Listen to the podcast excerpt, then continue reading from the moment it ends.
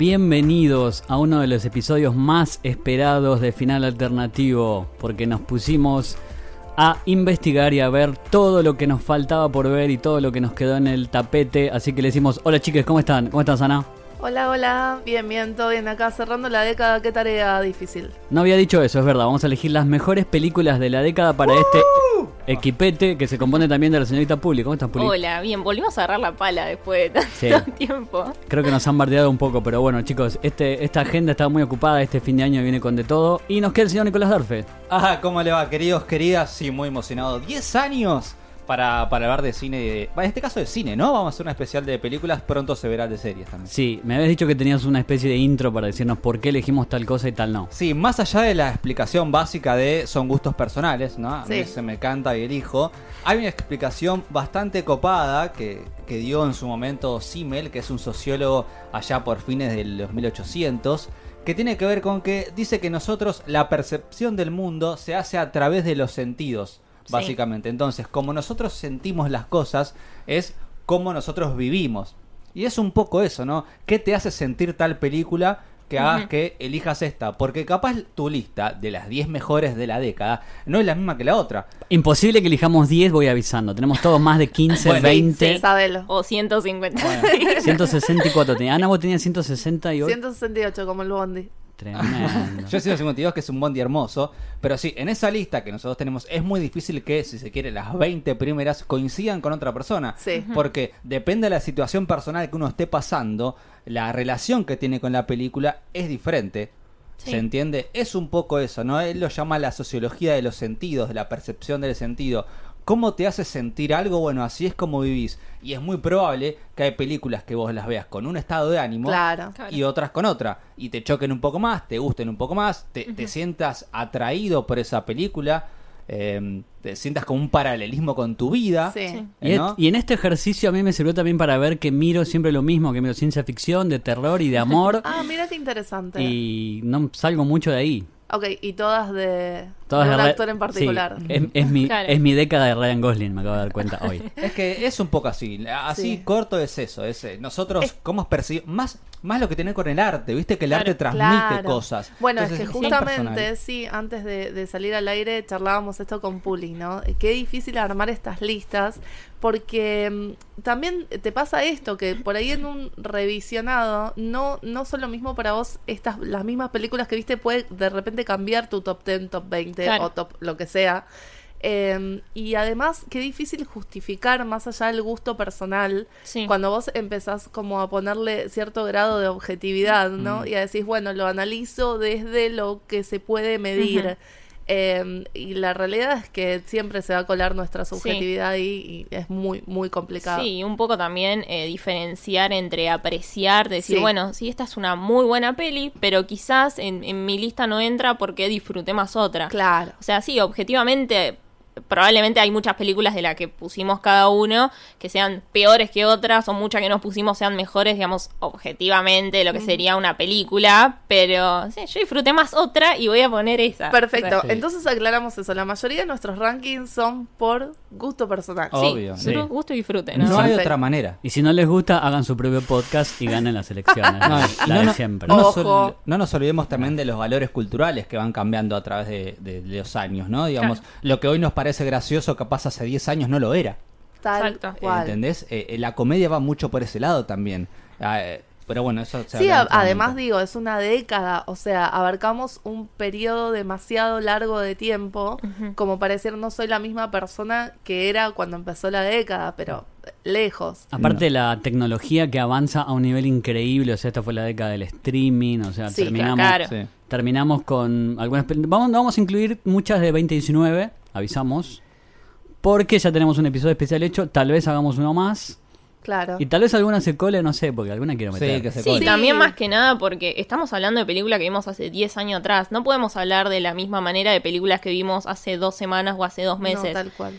Capaz en el, el episodio final alternativo dentro de 10 años entren, quizás hay- no, pero bueno, si hay, hay que tomar di- alguna cierta distancia y al menos yo siento que no la tengo con eh, algunas pelis. Bueno, entonces arranca vos, Puli, dale, que sos la más cinéfila de todas. Tengo las menciones especiales Y después mi, mi, mi especie de top. Sin tibieza, arrancaba con, las bueno, con las buenas. empiezo con el puesto 16. Ah, ¿las tenés por número? Yo sí. No. Ah, me encanta. No, ¿Ves? Vos igual- le dijiste sin tibiezas y ella se rejugó. Yo las Me tengo gusta. totalmente No, no. random. No, Igual mira. quiero decir que sacando el puesto 1, que Sí. ese, ese sí para mí es la película de la década, Bueno, el resto, el resto puede cambiar. O sea, es para un orden para mí. Me recontra intriga saber cuál es. porque- Sí. más que nada porque yo el puesto uno lo elegí medio así como que me apuraron y dije, bueno, el uno es tal. Claro. Y es- está bueno también porque va por tu, a ver cuál te pegó y cuál te quedó. Pero por ahí, si nos ponemos a analizarlo fríamente, puede ser otro también. Bueno, como curiosidad cuento Sí. que es un director que se repite dos veces en mi lista. Uh. Hay dos directores que están dos veces y bueno, es mi director favorito, así que Scorsese con La Isla Siniestra. Película que en el año, creo que salió en 2010, Sí. eh, me voló la cabeza en el cine. O sea, me dejó el cerebro en el piso, básicamente.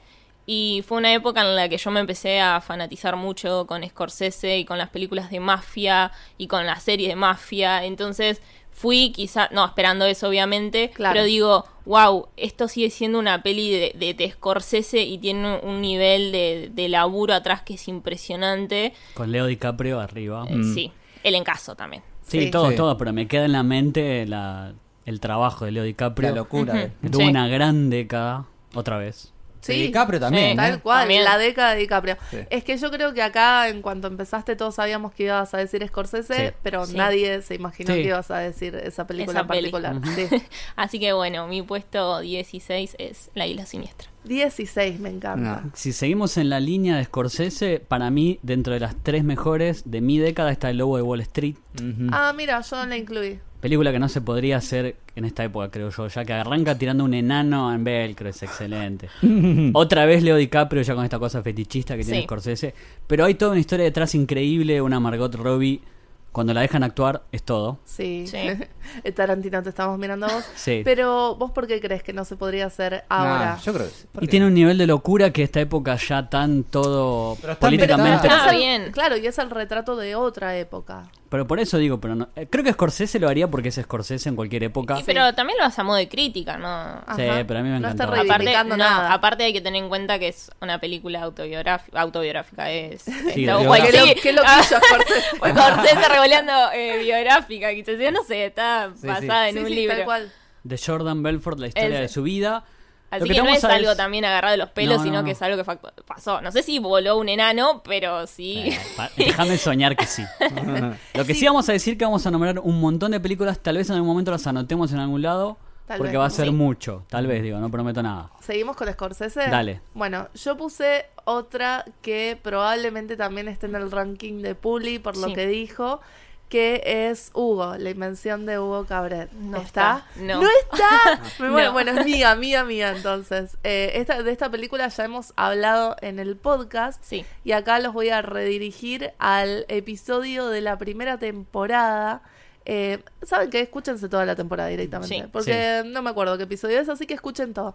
Porque ahí ya hablamos de esta película y por qué nos había gustado tanto. A mí en lo particular eh, me encantó el homenaje que hizo Scorsese al cine. Eh, yo sé que está muy gastado esto de es una carta de amor al Sí. cine, así que no se las voy a vender por este lado.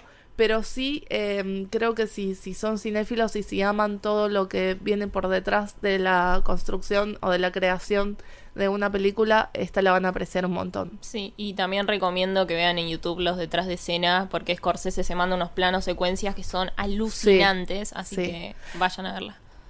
Pero bueno, la verdad que tenemos mucho Scorsese. Irishman entraría para mí si no fuera tan cercana. Puli para mí la tiene. Eh, para mí entra, ¿eh?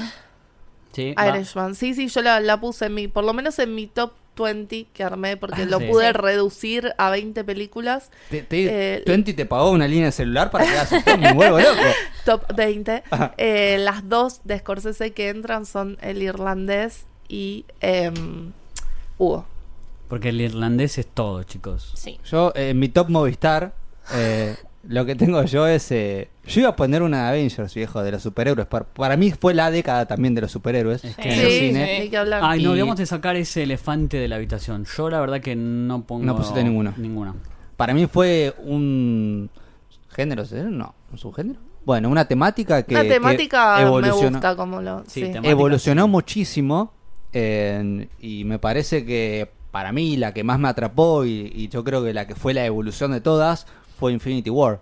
Antes que Endgame lo nombro. No, Por- es que es Sí. mucho, objetivamente hablando, es mucho mejor película que Endgame y, y no Sí. sé, subjetivamente también la disfruté un montón más. Pero si hacemos un ranking creo que estaría tipo 50 en el mío, o sea, no entraría dentro No de entraría. No, 20, no, No, en el mío tampoco, de hecho no, no incluí ninguna de Marvel, excepto tampoco. una animada, Ah, pero ya, vamos a hablar más adelante. Sí. Eh, pero sí hay que admitir que cambió totalmente nuestra Sí. forma de consumo Sí. y, y la forma de, de producción y que incluso creo que justamente Scorsese lo describió bárbaro Sí. cuando hizo todo su análisis de la industria hace poquito que fue tan controversial. Sí.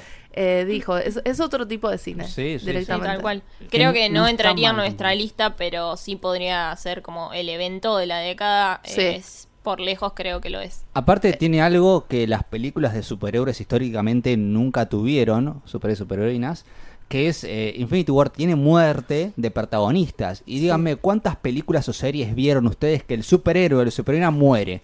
Pero lo que pasa es que bien, después- te anuncian que la siguiente vuelve, hay una 3 de la misma, o sea, no tiene con Black Panther. ¿Sabes que va a haber una 2? ¿Sabes que va a volver? Sí, ya sé, con Spider-Man pasó lo mismo. Spider-Man, o sea, pierde ese riesgo al ser tanto que tanto producción detrás. Que eso mismo hablaba Scorsese. Ujú. Sí. Claro, no me cabe la menor duda, pero que generó algo Obvio. que no tuvo, no sé, otras producciones de superhéroes, no me cabe la menor duda. Por eso me parece que, si bien Iron Man inició todo esto y Sí. previamente o- para mí otras películas o otras series, eh, me parece que, que, que Infinity War fue el éxito total. Aparte fue la unión de un montón de películas. Sí, e igual me Ah. parece que yo si tuviera que elegir una de, de esa saga sería la primera de Avengers, por los riesgos Mm. que tomó en su momento y porque también sentó un precedente. O sea, fue la primera en juntar a, a este grupo de superhéroes, digo, cuando cada uno tenía sus películas por Por separado, olvidémonos de X-Men. Y, y funcionó perfecto. Y a partir Sí. de ahí la fórmula fue copiada hasta el hartazgo. Eh, entonces sí, como evento de la década creo que le podemos dar el premio final alternativo Sí. a Kevin Feige Sí, y sí. el universo cinematográfico de Marvel. y sus gorritas. Es- quedándome en el mundo de los cómics, para mí la mejor, y es increíble de todas formas, es Logan. Cierra la década Hugh Bueno, Jackman. Peliculón. Es un peliculón, pero porque es un western, es crepuscular. Hay consecuencias verdaderamente. Sí, esperemos, esperemos exacto. que después no vuelvan a rebotearlo todo. Dudo, Logan para sí. mí va. Y la otra que tengo es Scott Pilgrim vs. The World.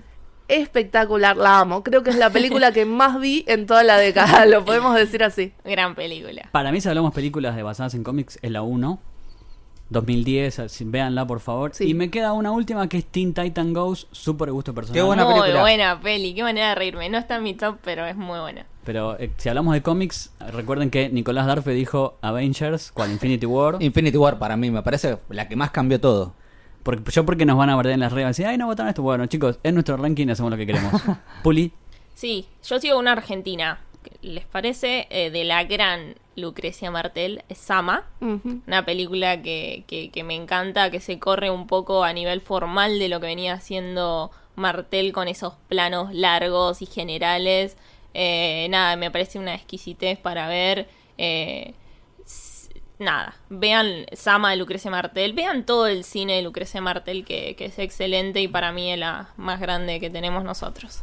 aparte le sirve como mm, plataforma porque internacionalmente la rompió. Está en Sí. todas las listas de lo mejor de la década, Sama. Sí. Así que Puli acá por suerte la trae. Gracias, Puli. No, Vean cosas. Eh, ¿Qué más tenés? Después yo tengo... No, a ver. Pará, ¿Puedo- ¿podemos volver un toquecito para Dale. cerrar ya este tema superhéroes? Dale. Eh, Scott Pilgrim vs. The World, estoy totalmente de acuerdo. Sí. Está subjetivamente entre mis películas preferidas, no de la década, de toda la vida. Buenísimo. Y eh, la que habíamos mencionado así muy por arriba, que es Spider-Man Into the Spider-Verse. Sí. Para mí, objetivamente, siempre no con esta pretensión de objetividad, pero digo, objetivamente hablando, creo que es una de las mejores películas de la década, sin duda una de las mejores animadas por también de vuelta el factor riesgo, por Sí. los riesgos que tomaron, eh, por la mezcla de técnicas en la animación, por los detalles, porque si, eh, si vos te pones a ver cada decisión tiene una justificación artística, Sí. eh, me parece que es una delicia ver la película escuchando los comentarios de, de los creadores.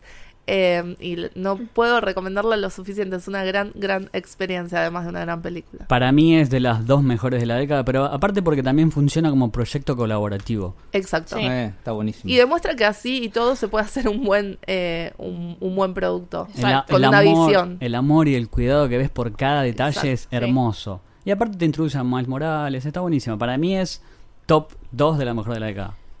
Fuerte. sí. Y jugó fuerte con los multiversos también, que es Sí. un tema que eh, de hecho ahora se está hablando mucho. Sí, y que no, y que no se jugaban mucho por hacerlo. Mm. Yo creo que a partir de ahora, con la marca que dejó Spider-Man, se van a animar a jugar más con esto. Sí, tal cual a nivel narrativo también fue Ojalá. Bueno, yo no la puse porque está muy cerca, entonces me mantengo con Claro. esta regla. Eh, pero bueno, la que sigue para mí es una película muy polémica. Eh, muchos la aman y otros la odian, no hay un punto medio. Epa. Y Oh, ¿cuál será? Qué es la- nervios. Es la, primera de terror que Dale vamos suspenso. a nombrar. No la nombres todavía. Hereditary. Halloween, la última. Hereditary o El legado del diablo, como le pusieron acá, por si no quedaba claro que era una peli de terror. Te- igual te spoileé un poco el título ese. El abogado del diablo. Aboguemos porque queden los títulos en inglés. El legado. Ah, Sí, el, el debut eh, de Ari Aster, que ya eh, se ganó un lugar importante en mi corazón. No, mío Eh, también, mío también. Sí, eh, otra peli que la fui a ver al cine esperando nada, más con ese título, pero bueno, otra Claro. película más del diablo. Sí, Sí. Anabel pensaba yo. Y otra que también me dejó el cerebro en el piso, me angustió mucho. O sea, salí y estuve pensando la película todo el día, el día, o sea, de verdad me pegó muy feo esta peli, tiene escenas bastante fuertes. Y si bien eh, al final como que baja un poquito a mi parecer, creo que eh, disfruté igual ese, ese viaje de la película. Así que nada, siempre atenta a lo que haga Ari Aster de ahora en más. Porque aparte ya tiene sus marcas de autor. Por ejemplo, la Tony Collette en una de sus mejores actuaciones de su vida. Sí. Que después lo repite en Midsommar con una buena actriz haciendo. Que a Ana no le gustó, pero no importa. A mí sí. No. O sea, la actriz me encantó, por supuesto. Es Florencia Pugh, sí. como le decimos acá. Sí. Eh, la actriz la rompe en pedacitos, pero no la película. Y sigamos por el terror. Yo voy a nombrar The Babadook, Sí. una australiana Sí. 2014 de Jennifer Kent. Que funciona como película de terror, pero también como gran metáfora de la maternidad. Sí. Creo que ya lo hablamos acá, de la depresión postparto. Me gusta cuando el terror se mete por esos lados. Bien. ¿Tenés algo de terror vos o no? Sí, tengo. Con respecto a eso, me, me diste pie para dos películas en realidad. Tengo por un lado Get Out, la película de Mm. Jordan Peele, Huye. Sí. Eh, Sopra prima también, un tipo que venía del humor, que nadie se esperaba nada. Acá juega también el Sí. factor sorpresa del que hablaba Puli recién. Y me, no solo me sorprendió muchísimo, sino que como he comentado varias veces acá, yo no soy muy del cine de terror y esta película me atrapó por completo. Eh, de vuelta, no porque lo considero un género menor para nada, sino porque soy fácilmente asustable. Entonces, eh, que una peli pueda captar, una película de terror pueda captar mi atención durante Sí. todo ese tiempo, creo que es un mérito. Y eh, me fascinó, creo que hizo exactamente lo que el género debe hacer, que es el comentario social y tuvo un timing impecable en ese sentido. Eh, y sin embargo, no es una película que funcione solamente en una época. Creo que va a eh, perdurar, creo que va a pasar la prueba del paso del tiempo. Sí. Y por otro lado, vos hablabas de la depresión posparto y todo este temilla. Y otra de las películas muy chiquitas, si hablamos de, de producción, que entró en mi top 20, es Tully. Uy, qué buena peli. Sí, una película de Diablo Cody protagonizada por Charlize Theron, que si no la vieron, se las recontra recomiendo. Anotada porque no la vi. Está Sí. muy buena. Por favor, mírala. Eh, está Mackenzie Davis, que hace, a quien hace poquito la vimos en películas de acción, pero que es una actriz con un rango increíble. Eh, es un duelo entre ellas dos realmente. Y, y lo que es la resolución de la película Sí. es una de esas que decís que la terminas de ver y decís necesito verla de vuelta. Y creo que esto es algo que no se había hecho hasta el momento, por lo menos que yo recuerde en esta década Sí. con personajes femeninos. Y eh, realmente esta película habla de muchas cosas y la re- no la puedo recomendar lo suficiente. Y de pasó verdad. muy Sí, desapercibida. por Sí, eso. A mí me pasó totalmente. Acá creo por que estuvo una o dos semanas en pantalla. En La Plata, tristeza. una semana. Bueno, y y eso dos es otra, otra cosa que podemos comentar esta década de cómo se concentró el mercado con los mismos Uf, tanques. sí. Que lo repetimos muchas veces en este podcast, pero vale la pena decirlo que repasamos la década. Abogamos siempre porque haya más opciones para que vayan a ver todo el cine, porque el cine es riquísimo en muchas formas. Tal cual. Y en este repaso rapidísimo me me doy cuenta que vamos al palo a full, me encanta. Tengo Va- dos más de terror Sí, no, vamos a los palos, pero digo, está todo conectado. Sí. Eh, de Sí. hecho, lo, lo de, lo de superhéroes yo no pensé que, que iba a llegar a la mesa hasta que lo sacó Nico, pero me parece que está bueno justamente Sí. hacer este comentario que, que hiciste vos y que acá ya lo hemos hecho cuando hablamos de, de pelis que no consiguen distribución y de la monopolización de, de las, de las De las salas salas. que, que van hasta incluso en contra de la ley. Eh, pero, pero está bueno remarcarlo porque es un problema importante. Sí, y aparte de aclarar que algo que está bueno es que ninguno sabe qué pelis tiene el otro. Sí. Ajá. Así En realidad que- ustedes saben las mías porque se las pasé, pero no, las leyó No nadie. me acuerdo. Y vayan a Legumón. como un mes. Vayan a Legumón que sale 30 pesos la entrada. Esto es un argentino. Si Ah. lo escuchás en 2019-2020, que cuando aumente. Ah, sí. Me quedan dos. eh, una muy metaficcional de terror que es Cabin in the Woods. Uh, Oh. película. Película Qué delirio hermoso. Hermoso. un delirio fantástico. Y en mi corazón siempre hay lugar para los zombies. Ah. Sí. Y tengo una Para, para, para, contale un poco a la gente porque tiene que ver Cabin in the Woods. Porque es agarra los tropos de toda la ficción de terror y los da vuelta y te, te rompe la cuarta pared de Sí. una forma u otra Sí. porque te terminan en tu cara. No, es increíble. Es Sí. difícil de explicar la Es que, película. es que No, no, tampoco pero queremos... estuvo muy bien. Sí. Tomá, te gané. Eh, pero porque estoy No entrenado. era un desafío, Estoy José. entrenado. Yo sé que vos estás a la altura de las circunstancias. Estoy entrenado para ir rápido, ¿entendés? Y en mi lugar eh, siempre tengo un- en mi corazón el lugar para los zombies, entonces pongo. Train to Busan. Sí, Ok. sí. Me Coreano. quedo ahí afuera por Sí, poquito. peliculón que en, Corea van en un tren y de pronto hay una, una epidemia zombie, como siempre, nunca se explica, no importa, nunca va a importar No. por qué pasa. Son zombies rápidos y la película tiene mucha acción. Es increíble. Aparte Y- está Don Lee, capo, lo amo. Y un final demoledor. Sí, o sea, de acá tenés que ir a ver todas las películas si querés. Tenés muchísimas opciones para ver, pero mi corazón zombie te dice anda a mirar Train to Busan. Sí, está muy bien. Bien. De Puli, ¿qué más tenés? Eh, tengo una. No me empiecen a joder con Jake, pero ya tengo que nombrarlo, perdón. Eh, Prisoner de Denis Villeneuve, no sé cómo se pronunciará. Buena de- película con. Villeneuve. Eh, que sí, que estaba entre poner esta o Blade Runner. Y dije, no, voy a ir por lo que más me gustó. Me gustó Sí. esta peli, está Hugh Jackman, está Jake y la dirige él. O sea, más que eso, no Claro. se las puedo vender. Muy buena No, película. es, es un thriller eh, brutal, es desgarrador, es. No se te ahoga por momentos. eh, y no, es de un, un hombre que se le secuestran a la hija y bueno, empieza esta búsqueda para saber eh, dónde está y quiénes son los culpables. Y está espectacular. Wow. Yo puse dos películas de Denis Villeneuve, así que vengo acá como a rellenar el huequito que dejó Puli. Yo debo tener la misma, dale. ¿Sí? Bueno, una es Blade Runner 2049, Me quedo entre justamente. las 30. No, pero le- le- entró, entró en mi top 20 Por Ryan Gosling, obvio. por radio. Eh, no, porque como, como secuela justamente cuando se toman el trabajo de expandir el universo y de Sí. explicarnos cosas, digamos que... Bueno, hemos tenido muchos ejemplos de secuelas fallidas en este último Sí. tiempo, entonces creo que también por comparación eh, aprecio mucho lo que hizo el NEV y, y pudo como mantener esta marca de autor, ¿no? A pesar Sí. de que tomó el trabajo de otra persona y lo, de alguna manera eh, lo hizo propio.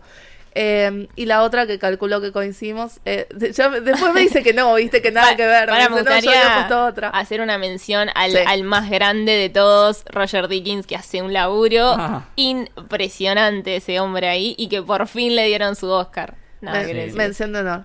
Eh, la otra es Arrival o La Sí. Llegada, Eh, vamos. Sí. Protagonizada por... Amy. Adams. Ven, para mí es la década de Amy Adams. Y no ganó nada. No, pero igual. Es verdad. Ganó nuestros corazones. Claro. Ah, ¿qué le pasa?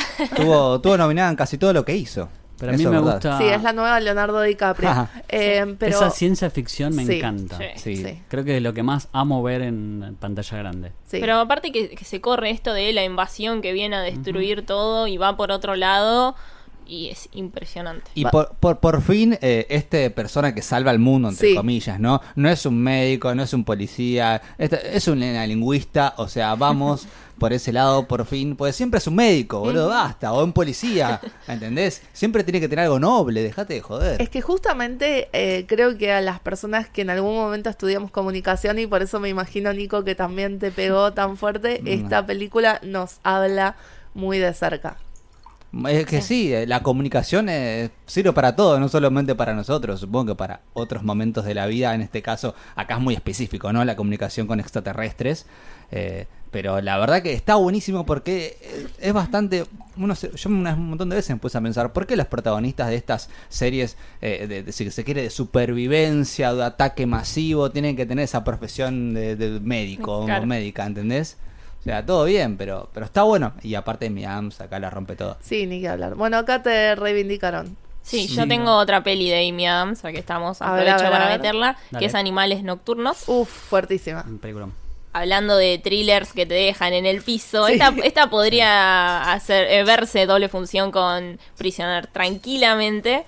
Eh, nada, que también obviamente está Jake. eh, no, igual eh, es un es un eh, es un elencazo, es eh, no sé, le- la manipulación, la- lo, lo tóxico en su máxima expresión es esta peli. eh, y también pasó muy desapercibida en su momento. Estuvo una semana en el cine. Uf. Y sí, no se vio casi nada. Así que está muy, muy buena. Volvemos a la ciencia ficción un ratito y quiero traer a Ex Máquina. Oh, Oscar Isaac. la Oscar rompe Isaac qué Bailando. hombre. Ya está, no necesita más. Pero está Alicia Sí, no. Vikander, crean una inteligencia artificial nueva. A mí me gusta ese tipo de ciencia ficción que te deja pensando y pensando y pensando. Aparte es el breakout character de Alicia Vikander. Sí, vos sabes que es una de esas películas, ¿viste cuando decís esas que le gustaron a todos menos a Menos vos? a vos. Bueno, es una de esas películas, creo que con, junto con Midsummer entran en esa categoría de la década. Pero te banco. No, pero aparte es preciosa. O sea, todas las que nombramos están buenísimas. Che, ya que estamos en sci-fi, no hay que dejar afuera a Mad Max. No, Oh. pará, esa es la, esa es la 1, man. Esa la dejamos para Ah, el no, final. no sabía que le tenían uno, perdón, no, no sabemos nada. Disculpen, yo, camalón de sci-fi, digo, me meto en el mundo. Telepáticamente, No sé. todos sabemos cuál es Sí. nuestra número uno. ¿Cuál es la mejor de la década? Puede ser, puede Esa la dejamos para el final, final. Y me queda eh, Dawn of the Planet of the Apes. Podría Uh. ser Ah. cualquiera de las Sí. tres, podría ser. Fanático. Y acá vemos como la tecnología se mete dentro del cine, pero de una forma increíble, porque todos los monos están animados. Es, es ¿Preferís buenísimo. a los monos como villanos o a los zombies? Buena pregunta. Es buena. Sí. Sí. Y los zombies son un poquito más viejos, hay más, más para elegir. Pero los monos tienen cierta realidad. eh. Bueno, pero está Andy Serkis, Son- que De alguna manera más parecidos a nosotros. Claro. Entonces, Sí. por ese lado te pega. Pueden ser personas, básicamente. Y me agarran a mí un sábado a la noche, soy un simio total, ustedes me conocen. Un simio. un simio total. Juli, ¿qué más tenés? O sea, podría- para mí, trilogía de mi corazón, la de los planetas de los simios. Mirá nueva. qué bueno. Porque Eh. son mil, yo tengo mil, ¿entendés? Pero estoy cortando. Yo voy por un par animadas que tengo. A ver, a ver. Eh, bueno, en primer lugar, Toy Story 3. Creo que no puede faltar en la lista. Eh, sí, es un, es un final hermoso. Es volver a ver a esta, esta pandilla que tantas alegrías eh, me dio en mi infancia. Eh, que encima tengo un buen recuerdo porque las primeras dos yo no había nacido, así que las vi de chiquita. O sea, para mí siempre existió Toy Story en mi vida. Entonces volver a ver esta película con mi familia, todos en el cine, como cuando éramos chiquitos, tiene eh, otro peso. Qué y encima lindo. que es espectacular y Pixar, todo lo que hace es hermoso. Sí. ¿Lloraste? Obvio. No la puedo ver Obvio. sin llorar. No, no, es imposible. eh, Y también hay un episodio dedicado a esto que se los mandamos a escuchar, que es de esta temporada, de este año, de cuando estrenó Toy Story 4. Y dejando de lado Toy Story 4, eh, para mí, justo vos hablabas de trilogías perfectas y es Toy Story, Sí. es Mm. el ejemplo de trilogía perfecta. No considero la 4 como parte de esta trilogía, No, sino como eso el es otra comienzo de algo nuevo. Claro. Y hablando Em, de, de trilogías, para sí. mí, yo quiero mencionar a la mejor eh, saga animada desde Toy Story. Anda a cagar, ¿Cómo Shrek, entrenar lo siento. Cómo entrenar a tu dragón. Es impresionante lo que es eh, esa animación de DreamWorks. También, que si bien remontó un poquito en los últimos años, eh, las primeras dos entregas pasaron muy desapercibidas y son hermosas. La historia eh, está contada con un amor y con un corazón impresionante. La animación es una locura. Eh, hace un rato hablábamos de Roger Dickens. Él es el que hace la fotografía, así que visualmente también es impresionante. Y tiene a uno de los mejores personajes, que es Chimuelo, que es lo más lindo que hay. Así que Sí. vayan a verla. Nos dio me- el mejor video viral de los últimos años También. Adiós, Chimuelo, Chimuelo. sí. Yo como animación, va, mejor dicho, siguiendo la línea de Pixar específicamente, Sí. elegí, eh, cuando vos dijiste Toy Story 3, digo, uy, la dejé afuera, pero realmente si tengo que elegir una de este estudio en esta década es Intensamente. Uf. Sí, Inside sí. Out. ¿La, ¿La tenés, José? 26 la tenía. Mira, Oh, bueno, no, no, no, 26. entonces no pensé, entra. pensé que iban a decir Coco. Pero me no, encanta. para nada. No, o sea, encantó, no, no pero- sé, entraría en el top 40, los Sí. 50. Pasa no, que para, para nada, mí- ni comparación. ¿Sabes lo que tiene para mí intensamente? Viste que ahora decimos que, o, o ya, ya es medio sabido, que las películas de, de- de- de dibujitos Sí. en de Pixar no son las mismas que antes porque ya están más destinadas también, también a un público adulto. Sí. Me parece que intensamente es para adultos. Eh, directamente, Tal sí. No, Igual no. hasta ahí, eh, porque siento que últimamente tuvimos un retroceso Hmm. que por ahí vino de la mano de la simplificación de la narrativa en todas sus Ah, formas. sí. Y entonces las películas animadas de a poco vuelven a, eh, a bajar un cambio. No, no así Toy Story 4. No, Pero- pero, el buen dinosaurio esas No, bueno. olvidable. Sí, ca- caídas en el olvido totalmente. Y eh, intensamente en particular, sí, como vos decís, es una película para adultos que Sí. le puede llamar la atención a los chicos porque Sí. tiene eh, personajes pintorescos, colores brillantes y canciones hermosas. Tal pero, cual. Y Bill Hader. por favor, y la voz de Etcétera. Bill Hader, Etcétera. que no puedo lidiar. Creo que Bill Hader eh, se coló sin saberlo como en tres o cuatro de mis películas de la. Pero no, no, no. realmente eh, están muy bien explorados todos los conceptos de la mente. Cada vez que ves la película le descubrís algo nuevo. Tiene una cantidad de detalles y de amor en la, en la composición de esa historia de los personajes que no se puede creer. Para mí el héroe de la década es Bing Bong. Ay, Oh, Cuando... No, Bong, ni olvido ni perdón. Llévala a ver al cielo, a las estrellas por mí. No, no, no, voy a llorar. Basta, héroe, héroe, héroe Bing Bong. Yo quiero ir por otro estudio de animación, que es algo que hablo acá hasta el hartazgo y ya no me quieren escuchar más ustedes, que es Laika. Eh, y tengo que nombrar a Coraline. Es de las mejores películas animadas para mí de la historia directamente. Eh, está dirigida por el querido Henry Selick, que hizo El extraño mundo de Jack, entre otras cositas. Basada en un libro de... Del, del más grande, el Gaiman. Ah, Eh, Josi, tenés que ver la peli, está muy buena. no lo vi. Eh, No, bueno, me, no me crucifiquen. bueno, esta, esta peli me acuerdo que en su momento se armó toda una controversia alrededor porque muchos chicos iban a verla y salían espantados porque la verdad que es una animación, pero es de terror. La verdad que yo la Sí. veo y me cago hasta las patas, básicamente.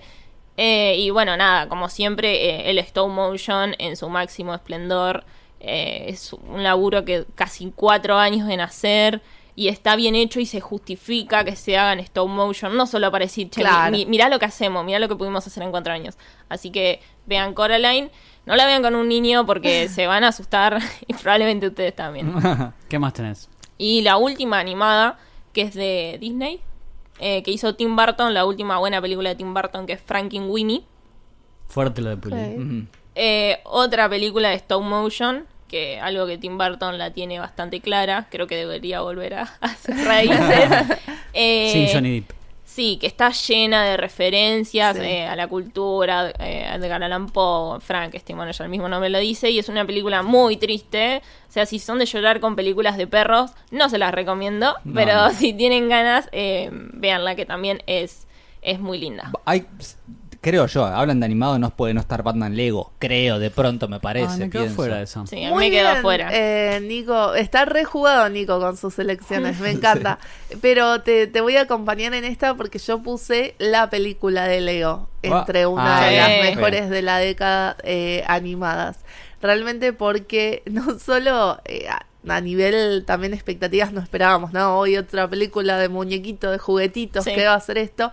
Eh, y la rompió en cuanto a lo que es eh, lo narrativo, sino también a nivel animación, digo, tiene t- también Sí. sus cositas jugadas, pero a mí en lo particular me gusta mucho como esta mezcla de eh, la acción real con la animación y cómo integraron las dos cosas. Y el humor, ni sí. que hablar. Y la Sí, canción. Es gracioso.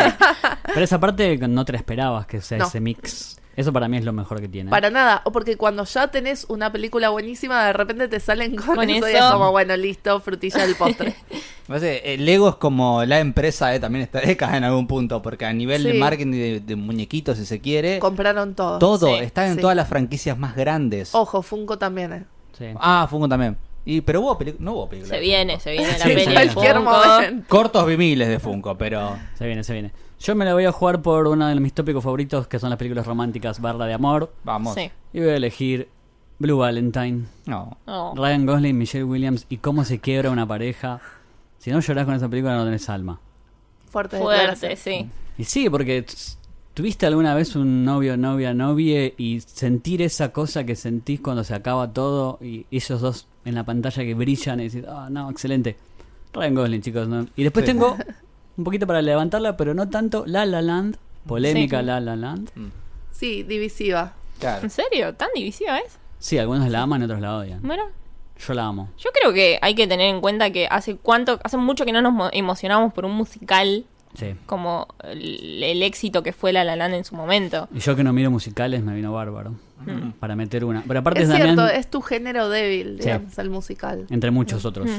Pero es Yacel, que también tiene Whiplash. No sé si alguien la tiene Sí, Whiplash. yo la Yo tengo, la a tengo. Whiplash. Bueno, sigamos en la temática. Pero para mí es Yo demasiado. igual tengo dos románticas para decir. Es demasiado violenta Whiplash. Pero sigamos con las románticas. Dale. Eh, tengo dos, Call Me By Your Name. Sí, Ah, obvio. ¿la tienen? obvio. Obvio. Y tengo Carol también. No sé si la, La tienen. Carol.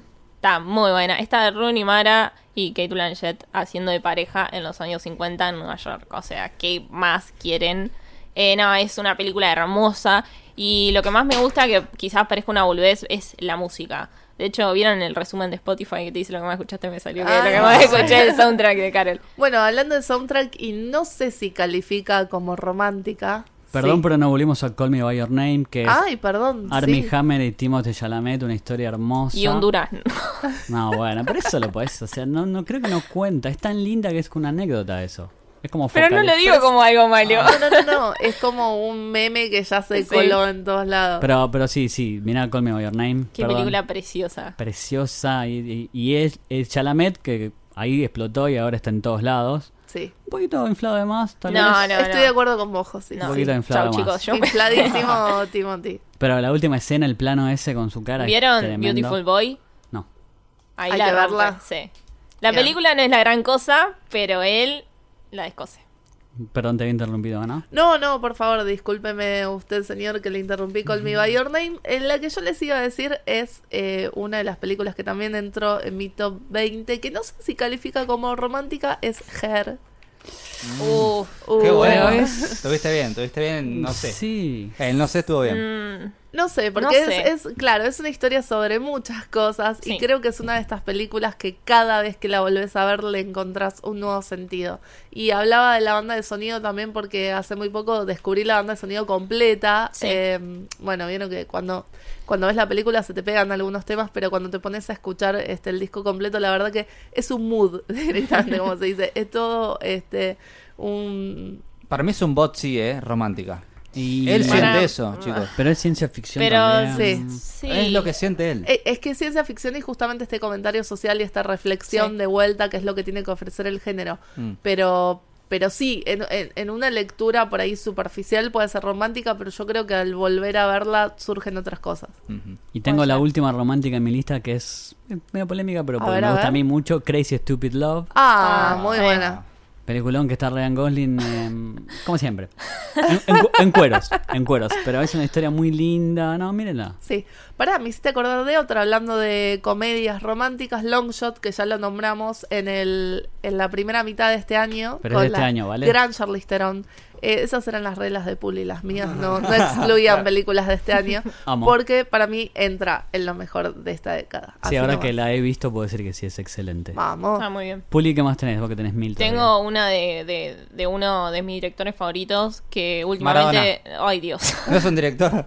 No, Ah. que últimamente se estuvo nombrando mucho, por suerte, que es el loco de Yorgos Lantimos. Y Sí. voy a mencionar Caninos, eh, que es de sus primeras pelis, que es una, una demencia. Si no las vieron, se las recomiendo. Es, es una familia que Sí. es la pareja y tres hijos que están en una casa a las afueras de la ciudad y tienen como un muro súper alto que no se ve nada para los costados y los chicos nunca salen. Mm. Nunca fueron criados bajo lo que eh, los padres En pensaban que era correcto, digamos. Se imaginan las cosas que puede haber. Decirlo en un country.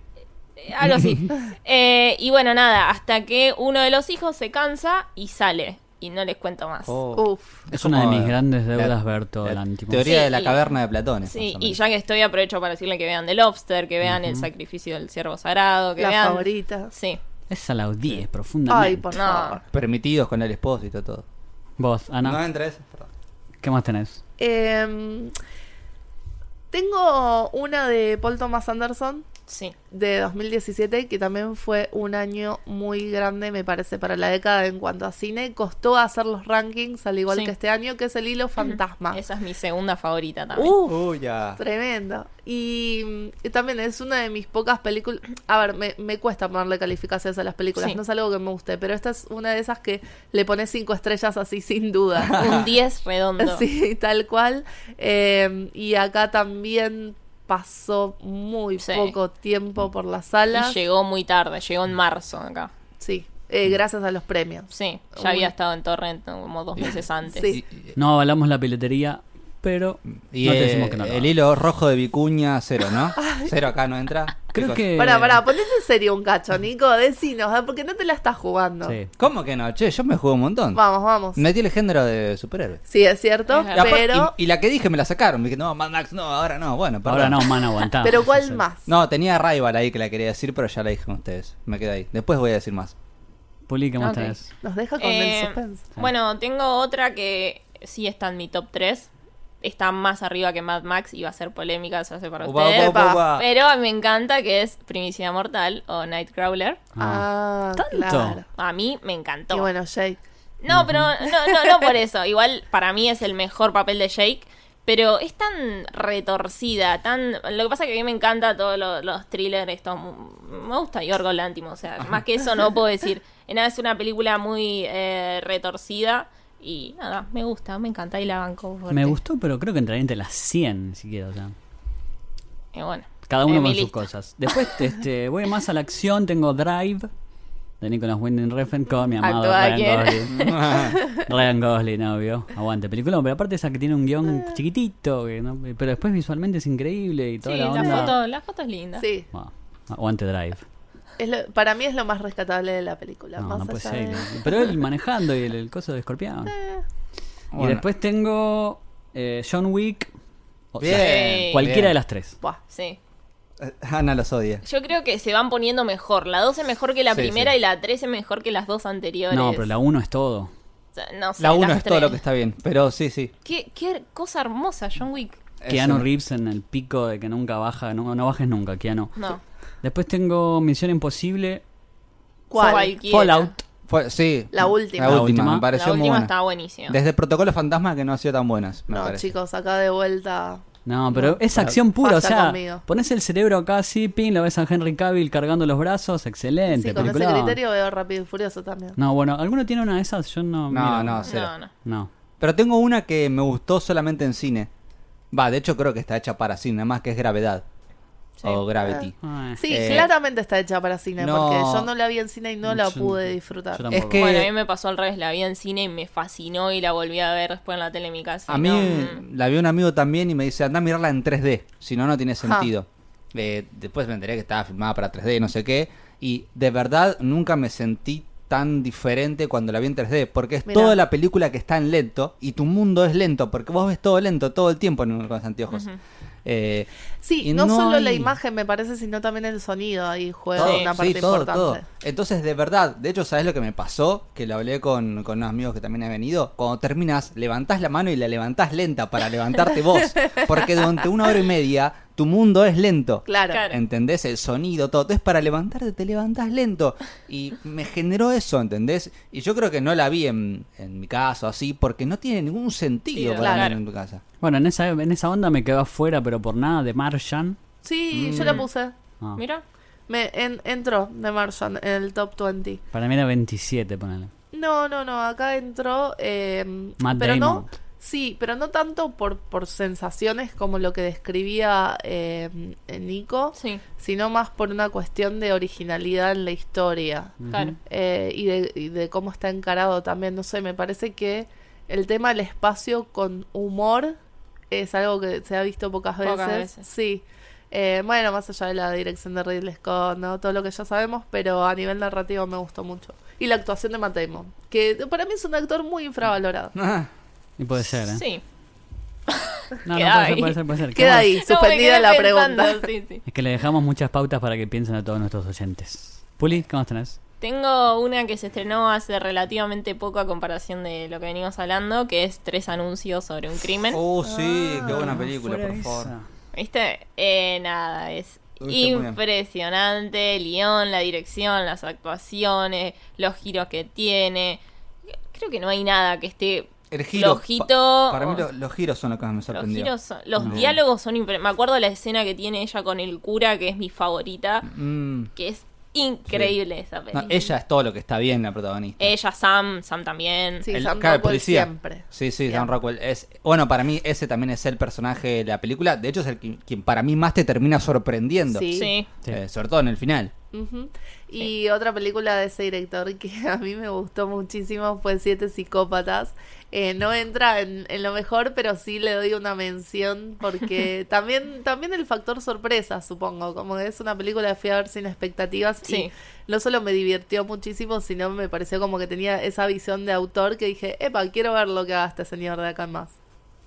Y yo ya después voy a, a mis favoritas.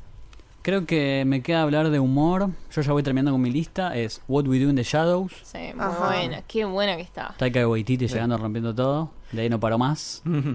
En esa línea, bueno, no, no en esa línea, pero sí tengo una de Taika Waititi que todavía no estrenó acá, pero ya es parte de la década. Y a mí, en lo personal, me conmovió tanto que la voy a recomendar para que la vayan a ver ni Sí. bien estrena en enero, que es Jojo Rabbit. Está muy bien. Que le están bardeando bastante. La están bardeando un montón, la Sí. están bardeando por formulera, la están bardeando por volver a los lugares comunes de, de Hollywood, la están bardeando por un montón de cuestiones. Yo creo, lo único que les doy la derecha es en que el, el chiste del amigo de Hitler como el amigo imaginario de- del protagonista se agota Sí, rápido. llega un momento que cansa. Sí. Pero es fuerte que le elija entre lo mejor de la década, ¿eh? me gusta. Eh, es por lo que me generó a mí, por lo que me conmovió, por cómo la pasé en el cine. Como hablábamos al principio de- del podcast, eh, es muy subjetivo, todo esto es muy personal.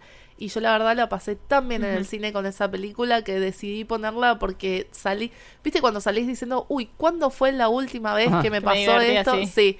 Y también tengo otra que me generó esto, pero está entre los primeros puestos, así que la, la voy a dejar para el Ok. final. Después tengo Bridesmaids. Ah, mira, Pero porque ese es humor chabacano entre chicas que no se había visto mucho. A mí me gustó. Es buenísimo. Cinco veces traté de esa peli. ¿No te gustó? No, no, no, no, te juro que no. A mí la verdad es que tampoco me gustó mucho y lo loco es que después vi la Ghostbusters de Paul Feig y me pareció Sí, maravillosa. A mí también. Es un poco inferior a Bridesmaids. Bueno, Y Lady Bird. Que no sé si ponerla entre Sí. comedia, pero es una cosita rara que a mí me gustó mucho. Greta Gerwig. Sí, y está linda. Jersey, ¿cómo se dice? Saoirse. Ronan. Esa. Saoirse- Ronan. Ronan. Más fácil. Pero creo que yo ya me quedan solamente la mejor. Ah, después me quedo fuera Edge of Tomorrow. Quería meter otra de Tom Cruise. Tom Cruise. Peliculón. Está muy buena. Kill Sí. Die Repeat. Sí, es como el día de la marmota mezclado con Matrix. y no, la verdad, una premisa muy original. A mí me sorprendió un montón Sí. en su momento. Igual hicimos alta trampa porque metimos mil sí, películas metimos hasta muchas ahora. menciones de honor. Está bien. Sí. La Eh, clave. a lo sumo, lo que podemos hacer es, como decías vos, después subir nuestro top 20. 20. 20, 20. Sí. Eh, pero bueno, nos queda el podio. Sí. Dale, Puli. Eh, Vos que sos más metódica. Voy con. No, ¿Uno hay que decir? Bueno, yo vo- voy a, a la mejor película. Yo me voy a- Ah, a la mejor película, pero te juro que. Pero por lejos. Y, Uh, y es la mejor película en décadas para Dun, mí. dun, dun, dun, dun, dun, que dun. es eh, otra de uno de los mejores directores que hay en día, que es Paul Thomas Anderson, que es Epa. The Master. No. Ah. The Master es la mejor película de década número para uno. mí. Sí, Wow. pero está a kilómetros del resto para mí. Joaquín Phoenix. Joaquin Phoenix, Lo Philip, el encaso, Amy también. Es un delirio esa película. eh, para mí no es para ver tipo a la ligera, sentate a ver The Master y enfócate en ver The Master. Creo que es peliculón. Y todo lo que hace Paul Thomas Anderson es, como mínimo, muy bueno. Sí. ¿Tenés una del podio, Ana? Eh, yo creo que no entendí bien las reglas, chicos. No, es que la, la sacamos de inventar ahora, ¿eh? Porque... Claro. Porque- Es como el uno, ¿viste? Que metamos No. regla todos los fines de semana. No, pero para mí es la que nombró Nico, Sí. después viene Into the Spider-Verse, de Lobo de Wall Street y de ahí para abajo. Yo tengo dos, che. eh, ah, bueno, bueno, dale, anda con las tuyas. Yo iba a tirar Pasa una, que- pero es de este año también y Creo que, claro, lo mismo me pasó con Parasite. Exactamente. Entonces, no Para sé mí si re va, pero no. Muy con- bien. Me, me apliqué la regla de Puli y no entraba. Y otra que quería dejar No, último- bueno, somos unos rebeldes con Sí, Nico. sí. Me Y que ya hablamos es que pasa que es muy reciente, pero me encantó que es Joker. ¿Qué quieren que les diga? A mí me pareció muy revolucionaria. Pasa que hay que dejarla que repose un poquito Sí, también. sí, por eso digo que, es no, no la nombré cuando hablamos de superhéroes porque dije, "Mm, es otra cosa, Joker, no es una película Sí, de superhéroes. sí. Pero bueno, voy con Parasite, que me pareció genial, Sí. digo, es muy original, tiene eso de que eh, al principio es una comedia, después es un drama. Sí. No, nunca te queda claro. Después es un thriller. Claro, Sí, sí, por es eso como una comedia negra. Juega no con rara. todo, me parece muy original eso, ni hablar el final, ¿no? Digo, pero... Para Ni mí la hablar. mejor de este año, seguro. Sí. Sí, sí, sí. No, igual es una de las mejores de la década, por lo menos en mi podio también entra. Y, y esto, y lo que te hace sentir, eh, lo que, cómo te deja cuando terminas de ver la Sí. película, más allá de cómo es eh, a nivel formal, digo, las sensaciones que te genera esa película, creo que hace rato, hace rato me pasó esto de salir de la sala pensando, uy, ¿cuándo fue la última vez que estuve tan tensionada? Sí, sí. Es que, es que es tensión, porque aparte tiene ese típico momento de que están a punto de descubrirlos. Sí. Que Sí. se suele, eso en una película pasa casi siempre, ¿no? Que Sí. están a punto de descubrir a alguien. Pero ese es, Sí. genera más tensión porque son un montón, porque estaban haciendo un quilombo tremendo. Claro. Que encima, que encima sabés que se va a ir todo al carajo. Pero no sabés cuándo, entonces estás más tenso por Sí, eso. y lo peor es que se va al carajo de tres veces más de lo que vos pensabas. Claro. no es que si vos lo van a descubrir y van a decirle a llamar a la policía. No, terminan, vamos a decirlo. Yo- Ah, no, no se No, No, no, no, no, no, no, no, no, no, Bueno, por favor, no, que estrena el 30 Tenés de razón. enero recién acá. Sí, sí, pero Sí. estuvo hace un montón. Y que vean toda la filmografía de Bon Joon-ho también, que es muy buena. Y lo que me sorprendió también de esa película es el póster. Es inentendible el póster. El póster Sí. no me da con la película. No, pero hay un y me pareció genial también. Hay un eso. montón. Y Parasite entra. Para mí, me queda por nombrar Inception Sí. de Nolan. A mí me encantó. No me acordaba, mira. Sí. Pará, ¿sabes qué? Entra. Ahora que lo decís, ¿sabes cuál me olvidé? Y si tiene que entrar, entra en el top 20. ¡Ope! ¿Cuál? Interstellar, Ajá, de bien. Nolan. Estaba entre esas Sí, dos, señor. Inception e Interstellar. Pero me quedé con Inception, que es más alocada porque va hacia los confines de la mente. Sí, sí, sí. Algunos dirán que es un poquito fría. Bueno, está bien. Todo lo de Nolan es un poquito Por el agua, por el agua, que tenés que despertar ahí. Pasa que también si vas a ir a los confines de la mente tenés como posibilidades infinitas. Sí. Y lo más loco es la ciudad dándose vuelta, no sé. La dejo ahí. Bueno, chicos, es mi elección y me la no, no, por supuesto. Gracias a, a esa creo que nació Doctor Strange, también me parece. Sí. Dígame por lo menos en lo visual. Claro, aportó dígame- muchísimo. Dígame sí. si no tomó de ahí lo visual. Sí. ¿Y qué más te queda antes de llegar a la 1? ¿Qué tenés? Tengo la 1. Juli. ah, no, perdón, perdón. ¿Taron? Berman. Ajá. La odio. Birdman. Sé que es una película que dividió mucho las aguas, Sí. eh, pero en su momento la amé. Es otro de esos cinco perfectos que le puse cinco estrellitas así de una sin dudarlo. Y creo que por ahí en una revisión, no sé, no sé si se la banca, pero eh, en su momento me pareció tan buena que la tuve que poner en, en el podio.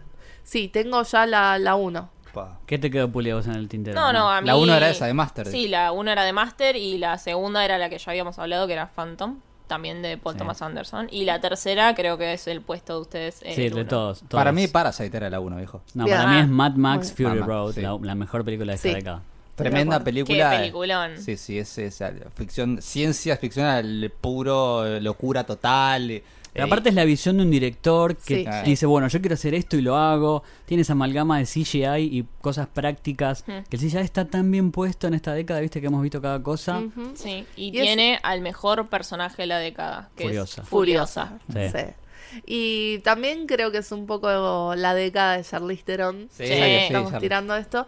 Y nada, a mí lo que, lo que me maravilla siempre de esa película es el nivel, la magnitud de la producción. Ah, sí. que. Los detrás de cámara Eso. están buenísimos. Sí. Ves los detrás de Sí. cámara y no podés No. creer que todo eso se haya hecho de verdad. Aparte ves el auto chocando y decís, nada, este es No, CGI. No, No, Sí. no. auto. Pobre Eh, bueno, productora. de hecho, lo, lo que dice George Miller es, nada de lo que pasa en la película desafía las leyes de la física. O sea, Ajá. todo lo que pasa puede pasar de verdad y de hecho pasó. o sea, claro. hay cosas agregadas, como dice este Josi con CGI, eh, a- fueguito, a, los efectos visuales, pero sí, es- Aparte tenés un tipo tocándote heavy metal Ah. colgado. Con- tirando fuego, re Sí. Y a nivel historia, eh, el tipo se la rejugó, es muy original. eh, Sí. Como dijimos, el personaje de Furiosa es uno de los mejores de la década. Y, eh, y me llama mucho la atención porque yo realmente cuando la vi pensé que de ahí en más íbamos a ver más historias como esta y hemos dado unos cuantos pasos para atrás. Sí. Que para mí fue una sorpresa, no Sí, sé si... totalmente. Pero para mí también tiene un amor al cine George Miller increíble. O sea, es de General, porque es la ida y vuelta de- de la- del camino, de una forma después de otra. Hay mucho cine en esa película. Hay muchas cosas para ver. Así que les recomendamos. Me queda una última pregunta antes de cerrar. Epa. Todos hablamos más o menos de nuestras obsesiones. ¿Vos, Quentin Tarantino, no tenés nada? Es verdad. Es verdad, Es Quentin, verdad. Quentin. ¿Y de qué de esta década? Hay Pasa, tres. Estoy, estoy un poco peleada con Quentin por eh, Once Upon a Time in Hollywood, que sin embargo creo que es una película que envejece muy bien. Me pasó que la primera vez que la vi no la pude apreciar tanto como la segunda, pero sobre todo porque estaba muy tensionada, eh, tratando de ver cómo iba a, mm, a solucionar, digo, como a solucionar el tema de la narración. Sí. Pero la otra, la, la que amé, ya me quedó en la década anterior, que es Bastardo sin Gloria. Y, y no, y los ocho más odiados definitivamente no. Y, que- y está Django también, Django. ¿no? Django. Mm, tampoco. No, justamente es el periodo de la carrera de Tarantino que menos me... Lo que dejaste menos sin me- cadena, pobre. lo dejé sin cadenas. Y justamente, si bien creo que, mm, que Once Upon a Time in Hollywood se la banca mucho en una segunda, en un segundo visionado, no así eh, Django ni, ni los ocho más odiados. No, no las banco. Quería cerrar con esa curiosidad porque todos marcamos nuestras obsesiones Sí. de una u otra forma. Sí. Pero me quedo fuera, mirá. Eh, yo estuve como justamente en esa... No, para. ¿Sabes cuál me falta? Ahora que hablas de obsesiones. A ver, ¿Con qué estoy obsesionada yo? ¿Cómo Con me Bill? Hader. Bill Hader. Bueno, no, más allá de Bill. no, que estamos en un momento... Harry Potter, Disney. No, con Disney, que estamos en un momento muy complicado en nuestra relación, Ujú. porque este año me dio muy pocas alegrías y porque aparte de esto que charlábamos hace poco, o sea, como que a mí me conflictúa mucho este tema de eh, las salas que está ocupando y lo que Sí. le está haciendo Mm. la industria.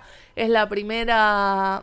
El primer estudio en recaudar 10 mil millones de dólares en el mismo año. Una o sea, locura. sí, no, no, hay cosas que ya de- desbordan lo, lo razonable. Pero ¿saben qué me olvidé de nombrar? Frozen y que me parece que merece estar en, en el top. De hecho, la, la tenía acá anotada, no sé por qué me olvidé.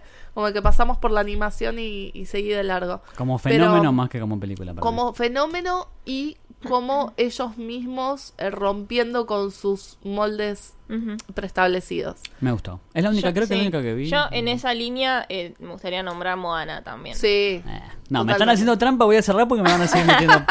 me van Vos a seguir preguntaste, metiendo José. cosas. Y tampoco hay muchas eh, eh, famosas franquicias, ¿no? Digo, a lo sumo Toy Story sumaron, pero después no hay como estas franquicias que entre comillas ya son exitosas, por eso No. son franquicias. Eh, no. No, No y, hay. Y, y si es por mí, que dejen de hacer franquicias, Claro. por favor, que Ajá. empiecen a hacer cosas. eh, Para mí hay que originales. desterrar la palabra franquicia del arte, ya hay juego fuerte. Muy Franquicia bien, no es arte. Muy Pero bien, bueno. fuerte, fuerte, fuerte. Sigamos, vamos a ir cerrando. El señor Dale. Nicolás Darfe me dice sus redes. Arroba Nicolás Darfe, ahí me encontró. Puli, que la verdad, chicos, valoren lo que acabamos de hacer porque nos tomó meses hacer Sí. esto realmente. Lo venimos prometiéndose mucho y nos rompimos la cabeza, no Sí. congeniamos en la agenda, logramos un lugar. Puli y sus redes. Sí, en Instagram Puli y en Twitter, en Twitter Puli-Rago.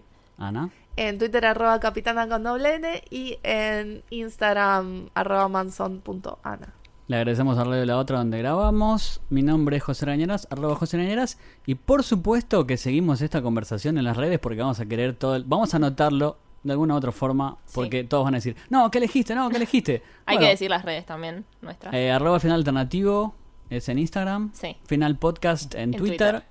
Hashtag final alternativo, usalo que Sí. ahí te, te vamos discutiendo. Tenemos que inventar este algún tipo de Sí, hashtag. y que nos digan su top 5 o top 10 de Sí. lo mejor de la Sí década. pueden también. elegir. Sí pueden, claro. Sí, o Top 20 también, que les- si les paga como Ana, díganlo también, ¿por qué no? A ver si se la bancan o no. Así que un beso, chao.